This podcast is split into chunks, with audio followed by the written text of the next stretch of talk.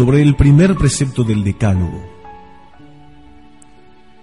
Adorar y amar a Dios es, hijos míos, la más hermosa función del hombre acá en la tierra, ya que por esta adoración nos hacemos semejantes a los ángeles y a los santos del cielo. Oh Dios mío, cuánto honor y cuánta dicha para una criatura vil representa la facultad de adorar y amar a un Dios tan grande, tan poderoso, tan amable y tan bienhechor. No, hijos míos, no tengo para mí que Dios no debiera haber dado este precepto. Bastaba con sufrirnos o tolerarnos postrado ante su santa presencia. Un Dios, hijos míos, mandarnos que le amemos y le adoremos. ¿Por qué esto, hijos míos? ¿Por ventura tiene Dios necesidad de nuestras oraciones y de nuestros actos de adoración? Decidme, hijos míos, ¿somos acaso nosotros quienes ponemos en su frente la aureola de la gloria? ¿Somos nosotros quienes aumentamos su grandeza y su poder cuando nos manda amarle bajo pena de castigos eternos. Ay, vil nada criatura indigna de tanta dicha, de la cual los mismos ángeles, con ser tan santos, se reconocen infinitamente indignos y se postran temblando ante la divina presencia. Oh Dios mío, cuán poco apreciados son del hombre una dicha y un privilegio tales pero no, hijos míos, no salgamos por eso de nuestra sencillez ordinaria. El pensamiento de que podemos amar y adorar a un Dios tan grande se nos presenta tan por encima de nuestros méritos que nos aparta de la vía sencilla. Ay, hijos míos, poder amar a Dios, adorarle y dirigir a Él nuestras oraciones. Cuánta dicha, Dios mío ¿Quién podrá jamás comprenderla? No, hijos míos, nuestros actos de adoración y toda nuestra amistad nada añaden a la felicidad y gloria de Dios. Pero Dios no quiere otra cosa que nuestra dicha acá en la tierra y sabe que ésta solo se halla en el amor que por Él sintamos, sin que consigan jamás hallarla todos cuantos la busquen fuera de Él. De manera, hijos míos, que Él, al ordenarnos Dios, le amemos y le adoremos, no hace más que forzarnos a ser felices. Veamos ahora en qué consiste esta adoración que a Dios debemos y que tan dichoso nos vuelve. Y en segundo lugar, veamos ahora de qué manera debemos rendirla a Dios nuestro Señor.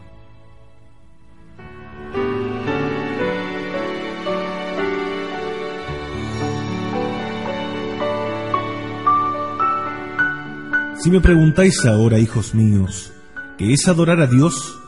Vedlo aquí. Es a la vez creer en Dios y creer a Dios. Fijaos, hijos míos, en la diferencia que hay entre creer en Dios y creer a Dios. Creer en Dios, que es la fe de los demonios, consiste en creer que hay un Dios que premia la virtud y castiga el pecado. Y ay Dios mío, cuántos cristianos carecen aún de la fe de los demonios. Llega la existencia de Dios y en su ceguera y frenesí se atreven a sostener que después de este mundo no hay ni un premio ni un castigo. Ay desgraciados, si la corrupción de vuestro corazón os ha llevado hasta ya un grado tal de ceguera, id a interrogar a un poseso y Él os explicará lo que de la otra vida debéis pensar. Os dirá que necesariamente el pecado es castigado y la virtud recompensada. ¡Qué desgracia, hijos míos! ¿De qué extravagancias es capaz el corazón que dejó extinguir su fe? Creer a Dios es reconocerle como tal, como nuestro Criador, como nuestro Redentor es tomarle por modelo de nuestra vida, es reconocerle como aquel de quien dependemos en todas nuestras cosas, ya en cuanto al alma, ya en cuanto al cuerpo, ya en lo espiritual o ya en lo temporal. Es reconocerle como aquel de quien lo esperamos todo y sin el cual nada podemos. Vemos en la vida de San Francisco que pasaba noches enteras sin hacer esta oración, Señor, vos lo sois todo y yo no soy nada. Y hacía solamente esta oración, Señor, vos lo sois todo y yo nada. Sois el criador de todas las cosas y el conservador del universo, y yo no soy nada. Adorar a Dios, hijos míos, es ofrecerle el sacrificio de todo nuestro yo, o sea, someternos a su santa voluntad en las cruces, en las aflicciones, en las enfermedades, en las pérdidas de los bienes, y por supuesto estar prestos a dar la vida por su amor, si ello fuese preciso. En otros términos, hijos míos, es hacerle ofrenda universal de todo cuanto somos, de nuestro cuerpo por un culto externo y de nuestra alma, con todas sus facultades, por un culto interno. Expliquemos un poco más esto, hijos míos, de una manera más sencilla. Si yo le pregunto a un niño, ¿cuándo debemos adorar a Dios y cómo hemos de adorarle? Seguramente me contestará, por la mañana, por la noche y con frecuencia durante el día, o sea, continuamente. Es decir, hijos míos, hemos de hacer en la tierra lo que los ángeles hacen en el cielo. Nos dice el profeta Isaías que vio al Señor sentado en un radiante trono de gloria. Los serafines adorábanle con tan gran respeto que llegaban hasta ocultar sus pies y su rostro con las alas, mientras cantaban sin cesar, Santo, Santo, Santo es el Señor, Dios de los ejércitos. Gloria, honor y adoración le sean dados por los siglos de los siglos. Leemos en la vida de la Beata Victoria de la Orden de la Encarnación que en su comunidad había una religiosa muy devota y llena de amor divino. Un día mientras estaba en oración, el Señor la llamó por su nombre, y aquella santa religiosa le contestó con su sencillez ordinaria. ¿qué queréis de mí, oh mi divino Jesús? El Señor le dijo, tengo en el cielo los serafines que me alaban, me bendicen y me adoran, sin cesar. Quiero tenerlos también en la tierra y quiero que tú te cuentes en su número. Es decir, hijos míos, que la función de los bienaventurados en el cielo no es otra cosa que la de ocuparse en bendecir y alabar a Dios en todas sus perfecciones, cuya función debemos también cumplir mientras estamos nosotros aquí en la tierra. Los santos la cumplen gozando y triunfando, y nosotros tan solo luchando.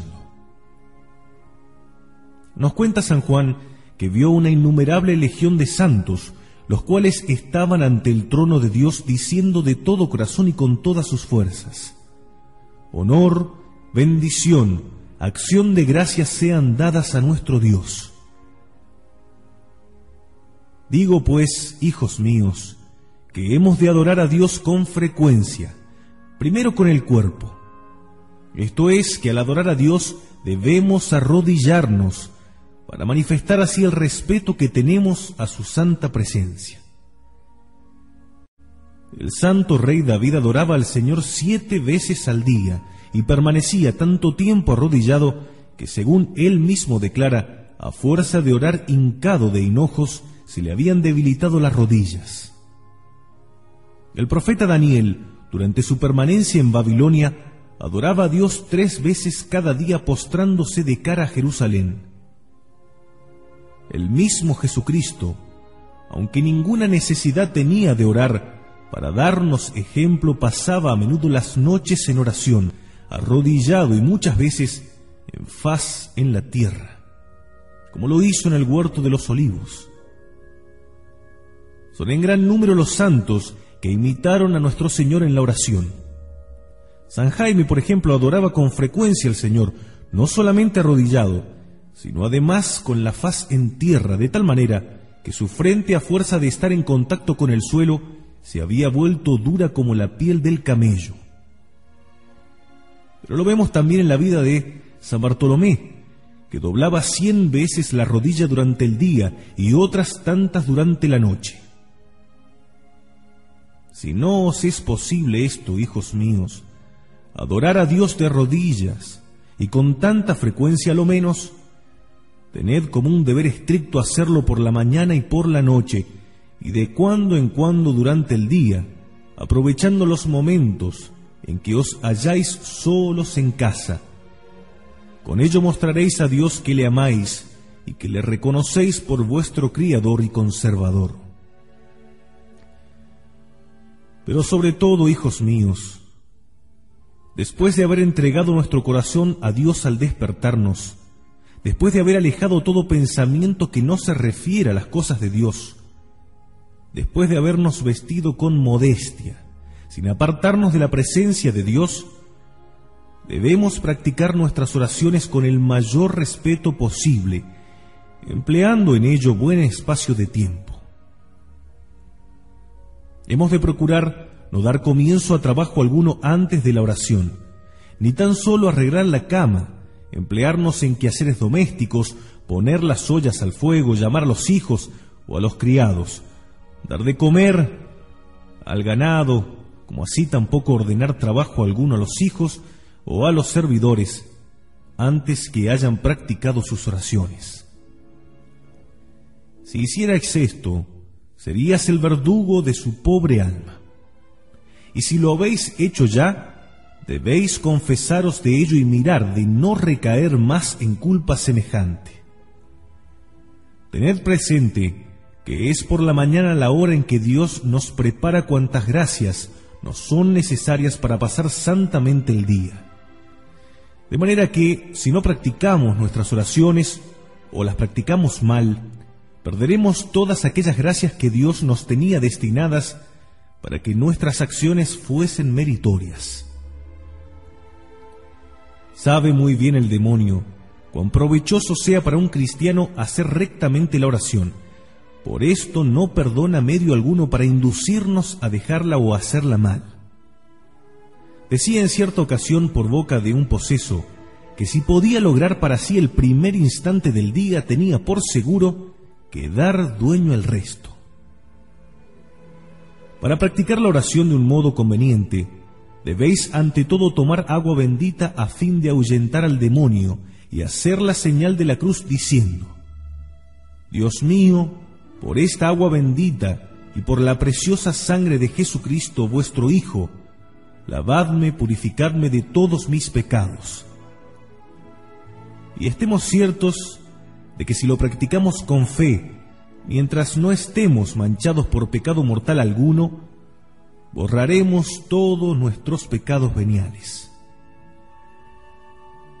Oh Dios mío, ¿podrá un cristiano cometer un pecado que como el mortal le roba el cielo y le aparta de Dios por toda una eternidad. Oh Dios mío, qué desgracia, y cuán poco conocida del pecador.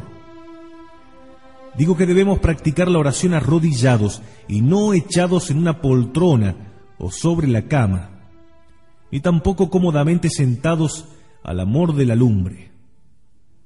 No obstante, no hay inconveniente en que nos apoyemos en el respaldo de una silla.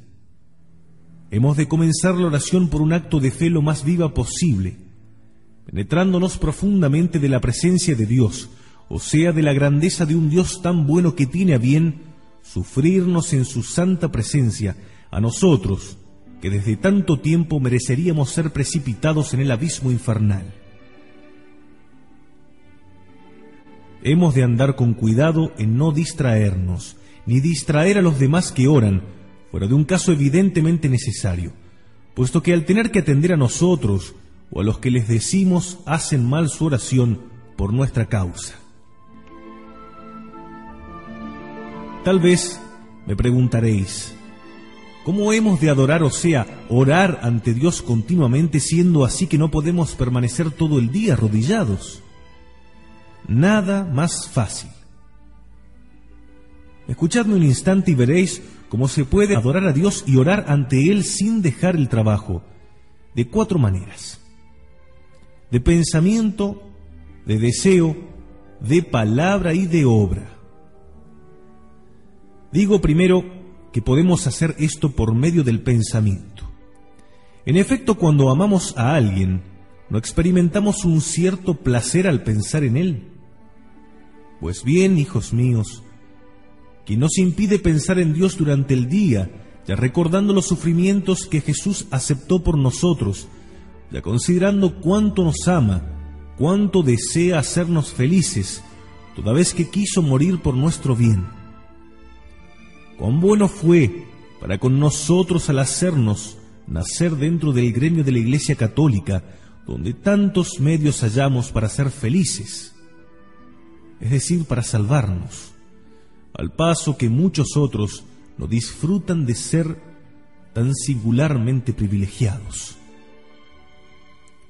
Durante el día podemos de cuando en cuando levantar nuestros pensamientos y dirigir nuestros deseos al cielo para contemplar anticipadamente los bienes y las felicidades que Dios nos tiene allí preparados para después de unos cortos instantes de lucha. El solo pensamiento de que un día iremos a ver a Dios y quedaremos libres de toda clase de penas, ¿no debería ya consolarnos en nuestras tribulaciones? Si sentimos sobre nuestros hombros algún peso que nos abruma, Pensemos al momento que en ellos seguimos las huellas de Cristo, llevando la cruz a cuestas por nuestro amor. Unamos, pues, entonces nuestras penas y sufrimientos a los del Salvador. Somos pobres. Dirijamos nuestro pensamiento al pesebre. Contemplemos a nuestro amable Jesús acostado en un montón de paja careciendo de todo recurso humano.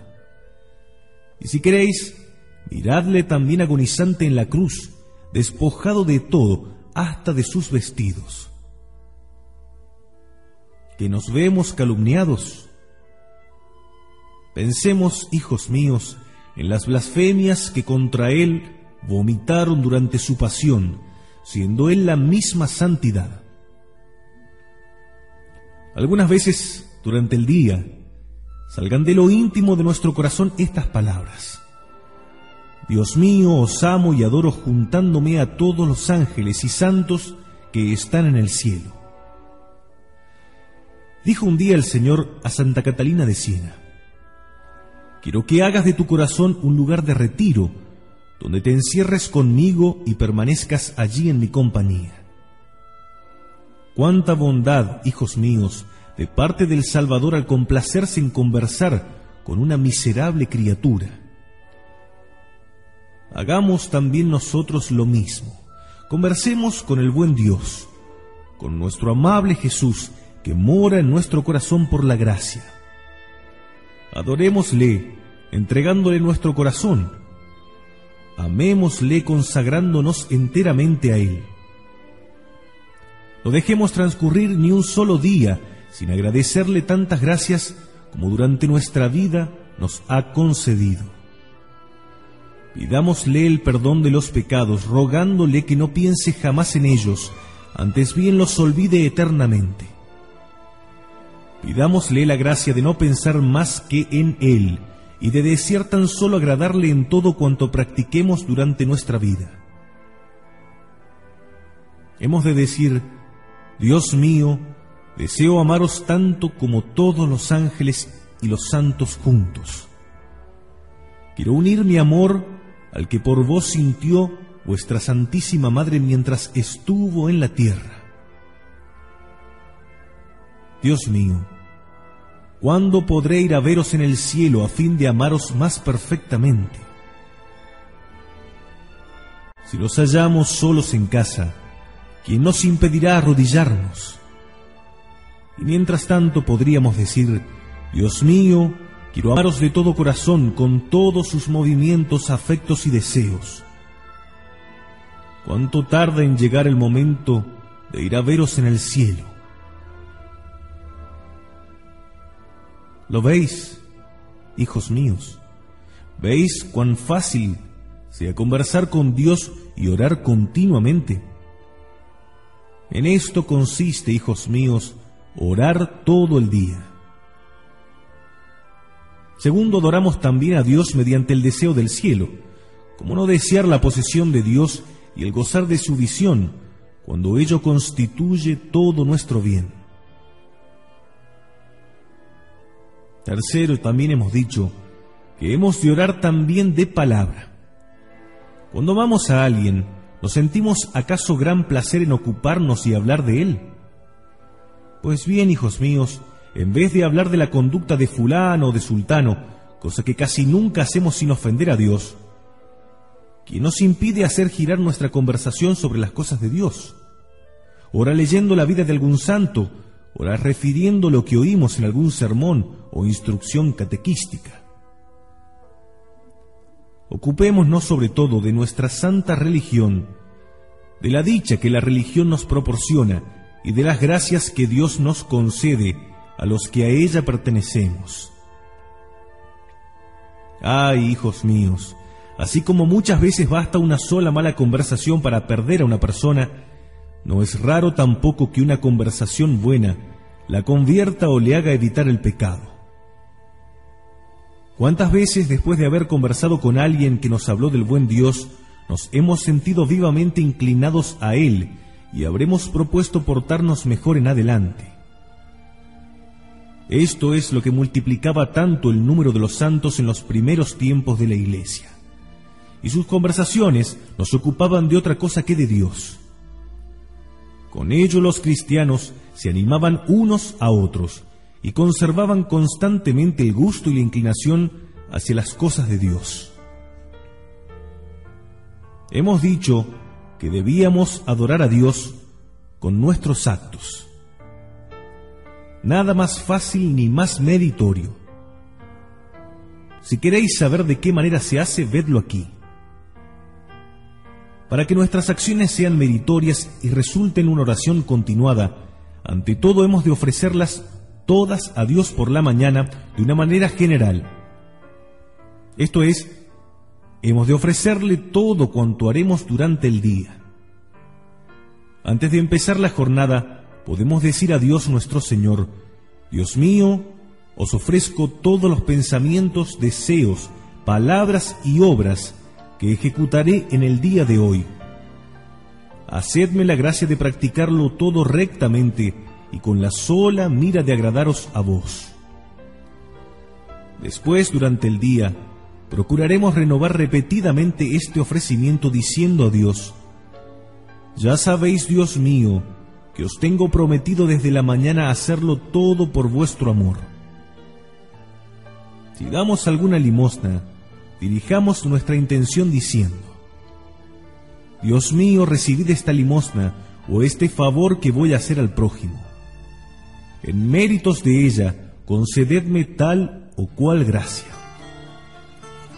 Unas veces podéis hacerla en honor de la muerte y pasión de Jesucristo, para obtener vuestra conversión, la de vuestros hijos, la de vuestros criados o la de cualquier otra persona por la cual os intereséis. Otras veces, en cambio, podéis ofrecerla en honor de la Santísima Virgen, pidiéndole su protección para vosotros o para el prójimo. Cuando nos mandan algo que nos repugna, digamos al Señor, Dios mío, os ofrezco esto en honor del sagrado momento en que se os condenó a morir por mí. ¿Trabajamos acaso en algo que nos causa mucha fatiga? Pues bien, ofrezcamos la molestia a Dios para que nos libre de las penas de la otra vida. En las horas de descanso, levantemos al cielo nuestra mirada como el lugar donde otro día descansaremos eternamente. Ved pues, hijos míos, cuánto ganaríamos para el cielo si nos portásemos de esta manera, sin necesidad de hacer más de lo que hacemos de ordinario, con tal que lo practicásemos únicamente por Dios y con la sola intención de agradarle. Nos dice San Juan Crisóstomo que hay tres cosas que atraen nuestro amor. La belleza, la bondad y el mismo amor. Pues bien nos dice este gran santo, de las tres cualidades está adornado Dios. Leemos en la vida de Santa Liduvina que viéndose atacada de muy violentos dolores, se le apareció un ángel para consolarla. Y ella misma no los cuenta. Le pareció tan excelsa su hermosura y quedó tan arrebatada que se olvidó de todos sus sufrimientos. Al ver a Valeriano el ángel que custodiaba la pureza de Santa Cecilia, quedó tan prendado de su belleza y movióle de tal manera el corazón, con todo y ser todavía pagano, que se convirtió al momento.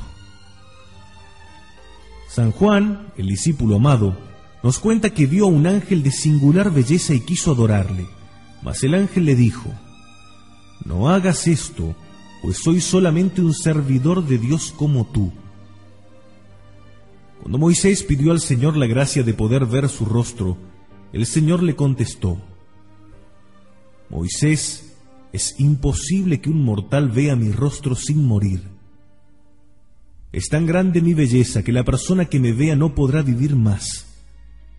Por la sola vista de mi belleza es preciso que su alma salga del cuerpo. Nos cuenta Santa Teresa que Jesucristo se le apareció muchas veces, pero que jamás hombre alguno podrá formarse idea de la grandeza de su hermosura, muy superior a todo cuanto podemos imaginar. Decidme, hijos míos, si acertásemos a formarnos una idea de la hermosura de Dios, ¿podríamos dejar de amarle? ¿Cuán ciegos somos? Ay, no pensamos más que en la tierra y en las cosas creadas. Y nos olvidamos de las divinas, que nos elevarían hasta Dios mostrándonos en alguna manera sus perfecciones y moviendo saludablemente nuestro corazón.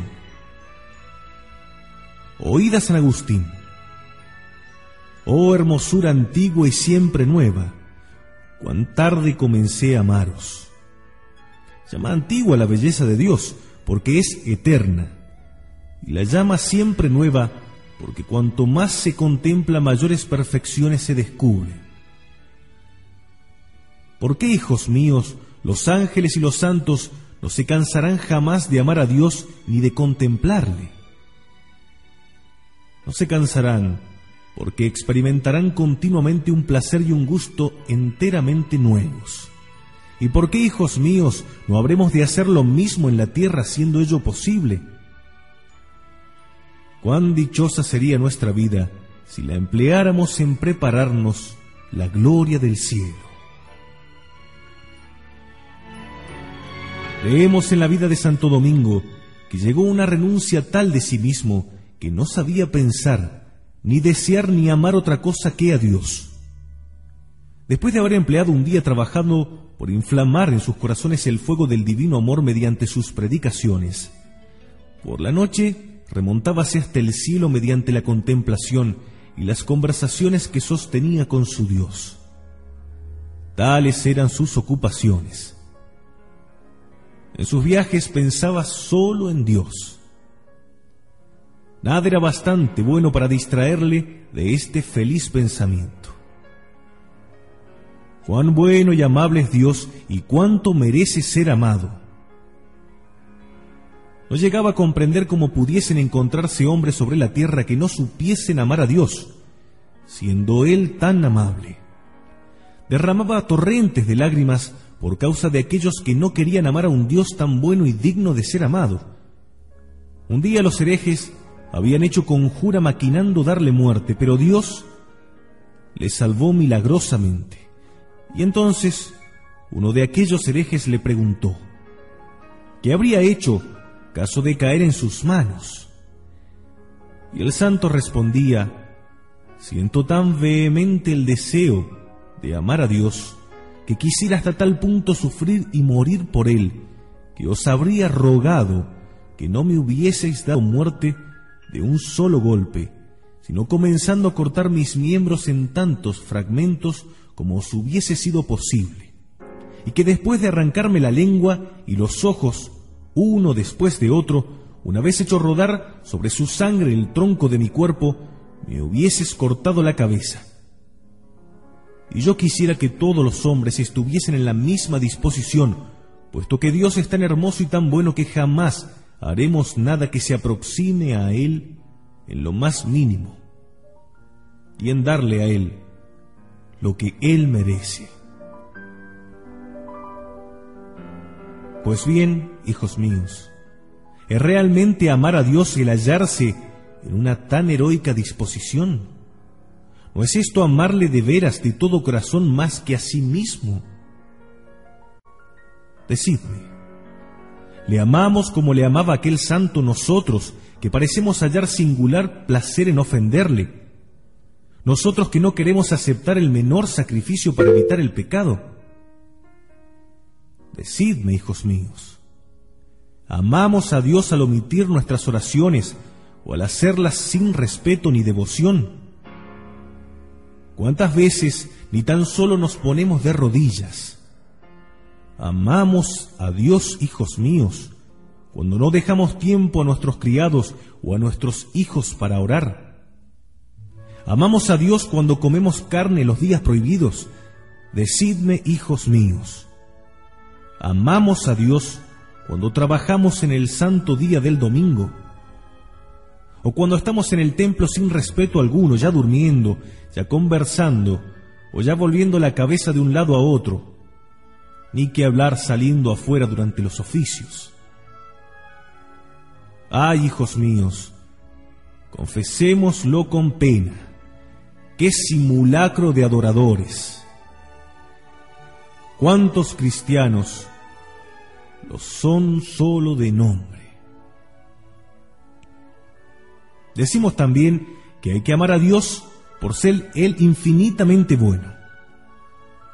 Cuando Moisés pidió al Señor que le permitiese ver su rostro, el Señor le contestó, Moisés, si te muestro mi faz, te mostraré el resumen o compendio de todo bien. Leemos en el Evangelio que una mujer se postró ante el Señor y le llamó Maestro bueno. Y el Señor le dijo, ¿por qué me llamas Maestro bueno? Solo Dios es bueno, con lo cual nos dio a entender que es la fuente de todo bien.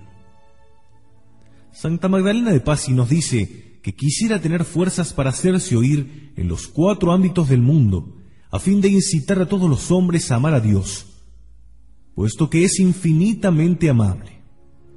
O leemos también en la vida de San Jaime, religioso de la Orden de Santo Domingo, que corrió la campiña y los bosques clamando con todas sus fuerzas, Oh cielo, oh tierra, no amáis a Dios cual lo aman las demás criaturas, ya que Él es infinitamente digno de ser amado. Oh Salvador mío, si los hombres son tan ingratos que no os amen, amadle vosotras criaturas todas a vuestro Creador tan bueno y tan amable Ay, hijos míos, si pudiésemos llegar a comprender la felicidad que se alcanza amando a Dios, lloraríamos día y noche por haber vivido tanto tiempo privados de esta dicha. Ay, cuán miserable es el hombre. Un simple respeto humano. Un insignificante que dirán, le impiden mostrar a sus hermanos el amor que tiene a Dios. Oh Dios mío, ¿no resulta ello incomprensible? Leemos en la historia que los verdugos que atormentaban a San Policarpo le decían lo siguiente. ¿Por qué no adoras a los ídolos? Él contestó, porque no puedo pues no adoro sino a un solo Dios, creador del cielo y de la tierra. Pero ellos replicaban, si no haces nuestra voluntad te daremos muerte. Acepto voluntariamente la muerte, pero jamás adoraré al demonio. Mas, ¿Qué mal hay en decir Señor César y sacrificar para salvar así la vida? No lo haré. Antes que eso prefiero morir. Jura por la prosperidad del César y profiere injurias contra tu Cristo, le dijo el juez. El santo respondió, ¿cómo podría proferir yo injurias contra mi Dios? Hace ochenta años que le sirvo y solo bienes he recibido de su misericordia. El pueblo enfurecido, al ver la manera como el santo respondía al juez, clamaba. Es el doctor del Asia, el padre de los cristianos. Entrégalo. Óyeme, juez, dijo el santo obispo, he aquí mi religión. Soy cristiano, sé sufrir, sé morir y sé abstenerme de proferir cualquier injuria contra mi Salvador Jesucristo, quien tanto me ha amado y tanto merece ser amado. Si no quieres obedecerme, le respondió el juez, te haré abrazar en vida. El santo respondió, el fuego con que me amenazas solo dura un momento. Mas tú no conoces el fuego de la divina justicia, que abrazará eternamente a los impíos. ¿Por qué te detienes? He aquí mi cuerpo dispuesto a sufrir cuantos tormentos puedas inventar. Todos los paganos pusiéronse a gritar, merecedores de muerte, sea quemado vivo. Ay, aquellos desgraciados se apresuran a preparar la hoguera cual una turba de energúmenos, y mientras tanto San Policarpo se prepara a morir, dando gracias a Jesucristo por haberle hecho participante de su precioso cáliz. Una vez encendida la pira, prendieron al santo y le arrojaron a ella. Pero las llamas, menos crueles que los verdugos, respetaron al santo y envolvieron su cuerpo como en un velo, sin que recibiera daño alguno lo cual obligó al tirano a apuñalarle en la misma hoguera. Derramóse la sangre en tanta abundancia que llegó a extinguir totalmente el fuego. Aquí tenéis, hijos míos, lo que se llama amar a Dios perfectamente, o sea, amarle más que la misma vida. Ay, en el desgraciado siglo en que vivimos. ¿Dónde hallaríamos cristianos que hicieran esto por amor de su Dios? Cuán escasa cosecha de ellos se haría, pero también cuán raros los que al cielo lleguen. Hemos de amar a Dios en agradecimiento de los bienes que de Él continuamente recibimos. El primer beneficio con que nos favorece es el habernos creado y estamos dotados de las más bellas cualidades, un cuerpo y un alma formados por la mano del Omnipotente. Un alma que no perecerá jamás, destinada a pasar su eternidad entre los ángeles del cielo. Un alma, digo, capaz de conocer, amar y servir a Dios. Un alma que es la obra más hermosa de la Santísima Trinidad. Un alma tan excelente que sólo Dios está por encima de ella. En efecto, todas las demás criaturas terrenas perecerán, mas nuestra alma jamás será destruida. Oh Dios mío, por poco penetrados que estuviésemos de la grandeza de este beneficio, ¿no emplearíamos por ventura toda nuestra vida en acciones de gracias al conocernos poseedores de tan precioso don? Otro beneficio no menor, hijos míos, es el don que el Padre Eterno nos hizo de su divino Hijo, el cual sufrió y experimentó tantos tormentos a fin de lograr nuestro rescate cuando habíamos sido vendidos al demonio por el pecado de Adán. ¿Qué otro mayor beneficio podía concedernos que instaurar una religión tan santa y consoladora para quienes la conocen y aciertan a practicarla? Dice San Agustín, Ay, hermosa región, si eres tan despreciada es porque no eres conocida. No, hijos míos, nos dice San Pablo, ya no os pertenecéis, puesto que habéis sido rescatados por la sangre de un Dios hecho hombre. Oh hijos míos, nos dice San Juan, cuánto honor para unas viles criaturas, cual nosotros, haber sido adoptados como hijos de Dios y hermanos de Jesucristo. Mirad qué caridad ha tenido para con nosotros el Padre al querer que nos llamemos hijos de Dios y lo seamos verdaderamente, y al juntar además con tan gloriosa cualidad la promesa del cielo. Examinad además, si queréis, los beneficios particulares con que nos ha enriquecido. Nos hizo nacer de padres cristianos. Nos ha conservado la vida, con todo y portarnos como enemigos. Nos ha perdonado muchos pecados y nos ha prodigado innumerables gracias durante nuestra vida. Al considerar todo esto, hijos míos, ¿será posible que dejemos de amar a un Dios tan bueno y dadivoso? ¿Qué desgracia es esta? ¿Qué desgracia es a esta comparable, oh Dios mío? Leemos en la historia que cierto hombre había extraído una espina del pie de un león, el cual fue más tarde cazado y encerrado en el foso con otros que allí se guardaban.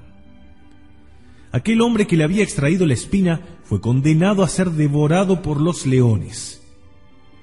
Al estar en el foso, fue reconocido por el león, el cual no solo no quiso atacarle, sino que se arrojó a sus plantas y se dejó destrozar por las demás fieras, defendiendo la vida de su bienhechor. Y nosotros, tan ingratos. Dejaremos transcurrir nuestra vida sin portarnos de manera que nuestros actos sean expresión de gratitud para con Dios nuestro Señor por todos los grandes beneficios que nos tiene concedidos. Considerad, hijos míos, si alcanzáis a ello, cuál será vuestra vergüenza el día en que el Señor nos muestre el agradecimiento que dieron, prueba las bestias ante el menor beneficio que de los hombres recibieron, al paso que nosotros, colmados con tantas gracias, luces y bienes de toda clase, lejos de dar a Dios, solo sabemos ofenderle. Oh Dios mío, qué desgracia es esta comparable. Refírase en la vida de San Luis Rey de Francia, que durante su expedición a Tierra Santa, un caballero de su cortejo fue de cacería y oyó en la selva los gemidos de un león. Acercóse al lugar de donde el ruido procedía y vio un león que tenía una gran serpiente enroscada en la cola y comenzaba ya a chupar la sangre de la fiera. Habiendo logrado dar muerte a la serpiente, quedó tan reconocido aquel león que se puso a seguir al cazador como un cordero que sigue a su pastor.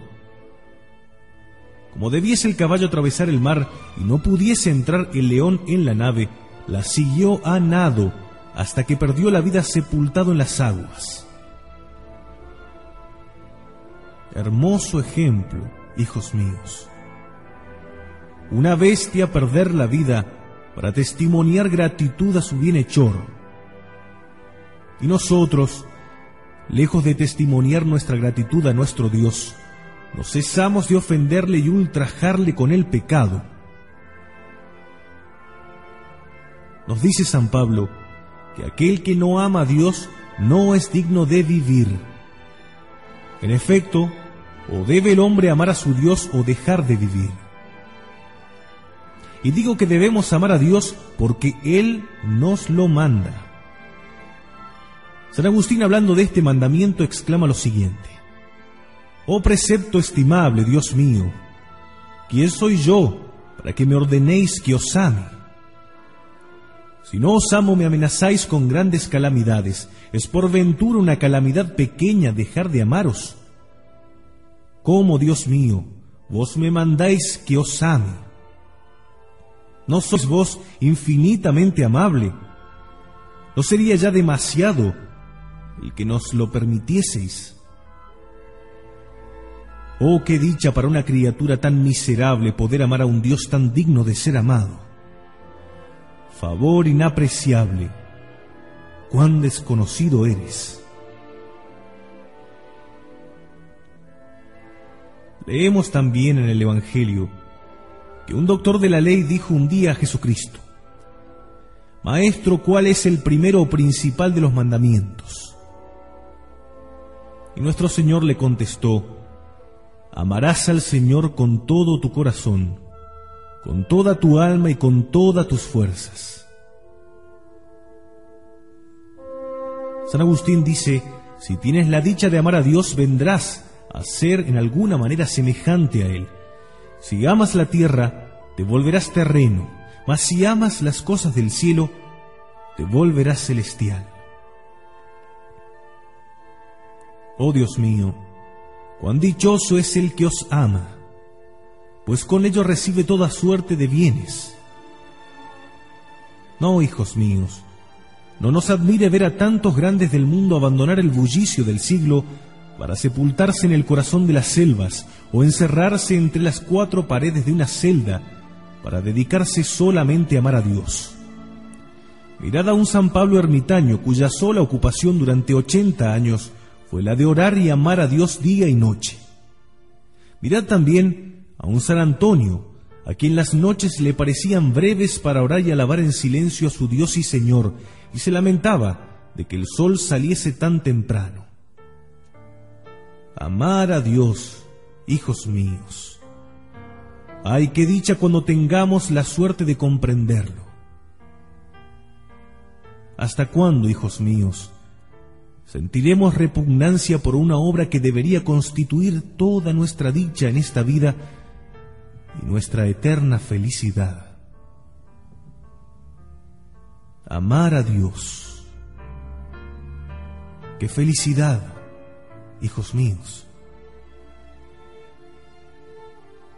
Dios mío, concedednos el don de la fe y os amaremos de todo corazón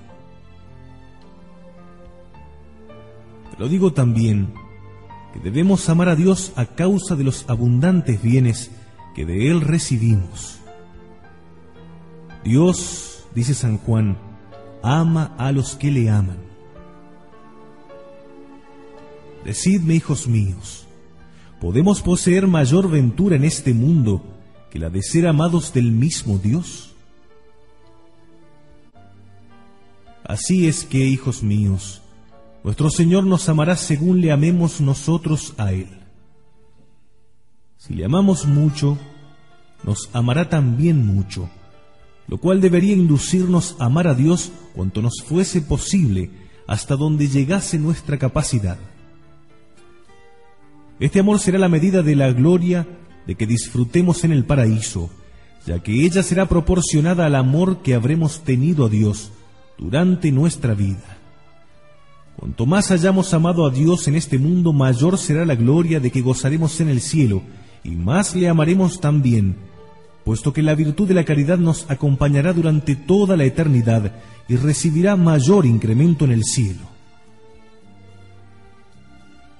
Oh hijos míos, qué dicha la de haber amado mucho a Dios en esta vida, pues así le amaremos también mucho en el paraíso. Nos dice San Antonio que a nadie teme tanto el demonio como a un alma que ame a Dios, y que aquel que ama a Dios lleva consigo la señal de predestinación, ya que sólo dejan de amar a Dios los demonios y los réprobos. Ay, hijos míos, el peor de todos sus males es que a ellos no les cabrá jamás la dicha de amarle. ¿Podremos pensar en eso sin morir acaso de pena?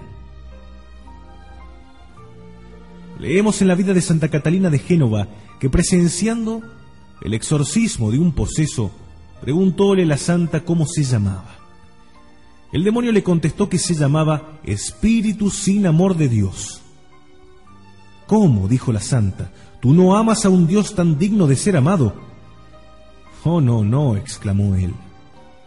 Ay, jamás hubiera creído que existiese una criatura que no amase a Dios, y cayó desvanecida sin sentido.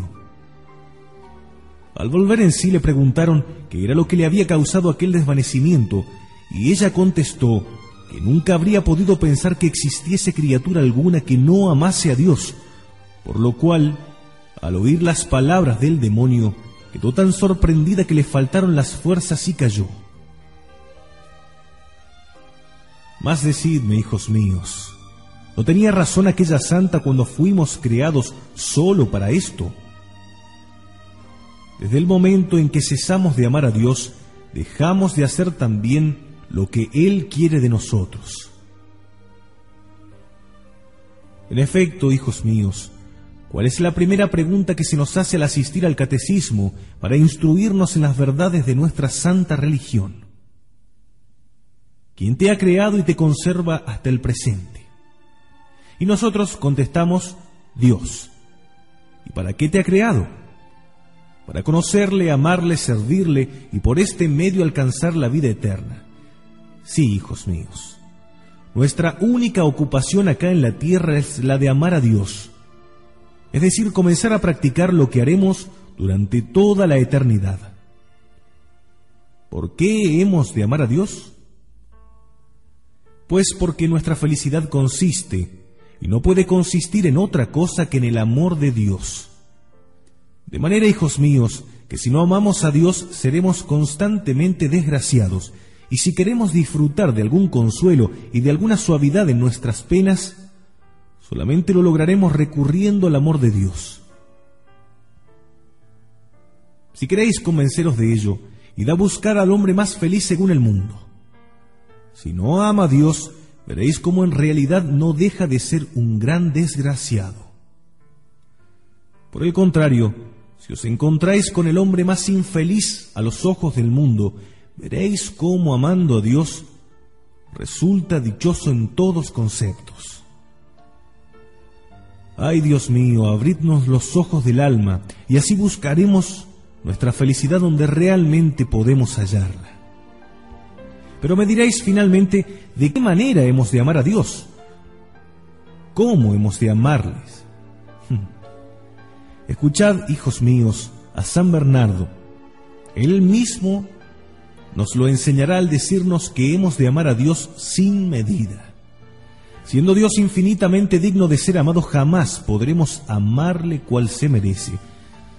Pero Jesucristo mismo nos muestra la medida según la cual hemos de amarle cuando nos dice, amarás al Señor tu Dios con toda tu alma, con todo tu corazón y con todas tus fuerzas. Graba tales pensamientos en tu espíritu y enséñalos a tus hijos. Dice San Bernardo que amar a Dios de todo corazón es amarle decididamente y con fervor.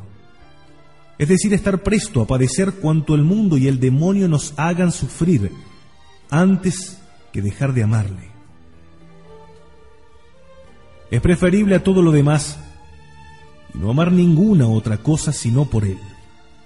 San Agustín decía a Dios, cuando mi corazón, oh Dios mío, sea bastante grande para amaros, entonces amaré con vos a las demás cosas. Mas como quiera que mi corazón será siempre demasiado pequeño para vos, ya que sois infinitamente amable, no amaré jamás otra cosa fuera de vos. Debemos amar a Dios no solamente como nosotros mismos, sino más que a nosotros mismos, manteniendo constante y firme la resolución de dar nuestra vida por Él. De esta manera, podremos decir que le amaron todos los mártires, puesto que antes que ofenderle, prefirieron sufrir la pérdida de sus bienes, toda suerte de desprecios, la prisión, los azotes, las ruedas de tormento, el potro, el hierro, el fuego, en una palabra, todo cuanto la rabia de los tiranos supo inventar. Refiérese en la historia de los mártires del Japón cuando se predicaba el Evangelio a aquellas gentes y se las iniciaba en el conocimiento de las grandezas de Dios, de sus bondades y de su grande amor para con los hombres, especialmente cuando se les enseñaban los excelsos misterios de nuestra santa religión, todo cuanto Dios había hecho por los hombres, un Dios que nace en suma pobreza y que sufre y muere por nuestra salvación. Aquellos exclamaban, Oh, cuán bueno es el Dios de los cristianos y cuán digno de ser amado. Pero cuando se les decía que aquel mismo Dios nos había impuesto un mandamiento en el cual nos ordenaba amarle, amenazándonos con un eterno castigo, caso de no cumplirlo, quedaban sorprendidos y admirados sin acertar a comprenderlo. ¿Cómo decían? Imponer a los hombres racionales un precepto que ordene amar a un Dios que tanto nos ha amado. ¿No es la mayor de las desgracias dejar de amarle acaso? Así como amarle no es la mayor de todas las dichas imaginables. Y los cristianos no permanecen constantemente al pie de los altares para adorar a su Dios, atraídos por tanta bondad e inflamados de amor.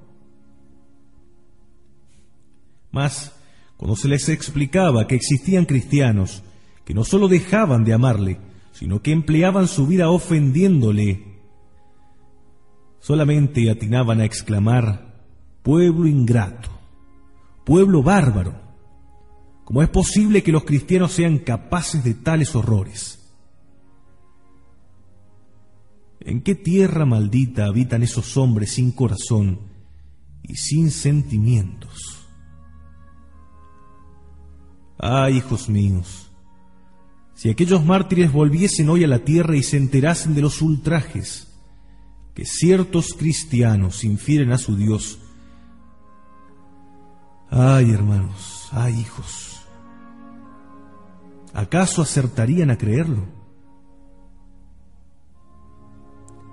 Triste es decirlo, hijos míos.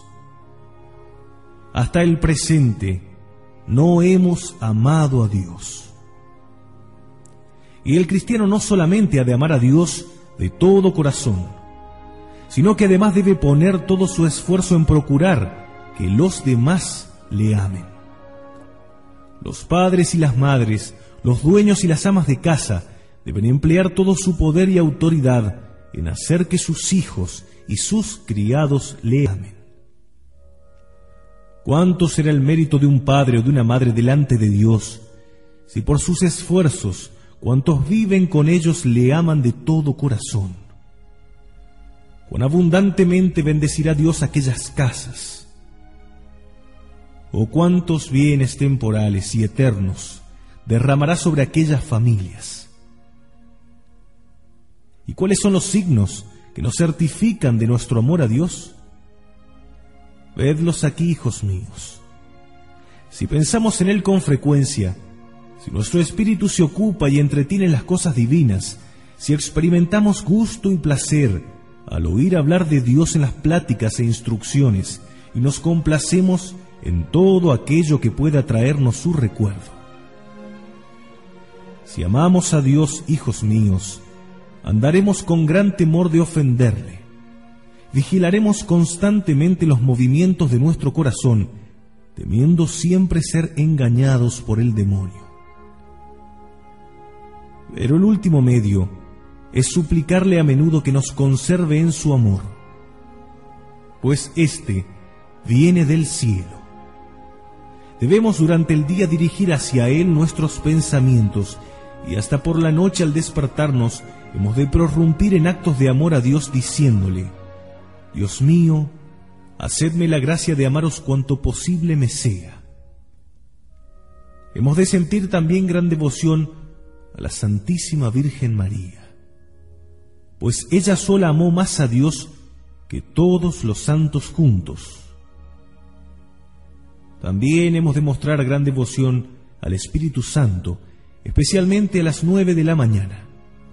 Fue en aquel momento cuando descendió sobre los apóstoles para llenarlos de su amor. Al mediodía deberemos recordar el misterio de la encarnación, por el cual el Hijo de Dios tomó carne mortal en las entrañas virginales de la bienaventurada Virgen María y suplicarle que baje a nuestros corazones como descendió al seno de su Santa Madre. a las tres de la tarde, deberemos representarnos al Salvador muriendo para merecernos un amor eterno. Y en tal instante debemos hacer un acto de contrición para testimoniarle la pena que experimentamos por haberle ofendido. Y concluyamos, hijos míos, diciendo que puesto que nuestra felicidad solamente se halla en el amor de Dios, deberemos temer grandemente el pecado, pues sólo Él nos causa su pérdida. Acudid, hijos míos, a proveeros de este divino amor en los sacramentos que os es dado recibir. Acudid a la sagrada mesa con gran temor y confianza, puesto que allí recibiremos a nuestro Dios, nuestro Salvador, nuestro Padre, el cual no desea sino nuestra felicidad, y es la que también os deseo.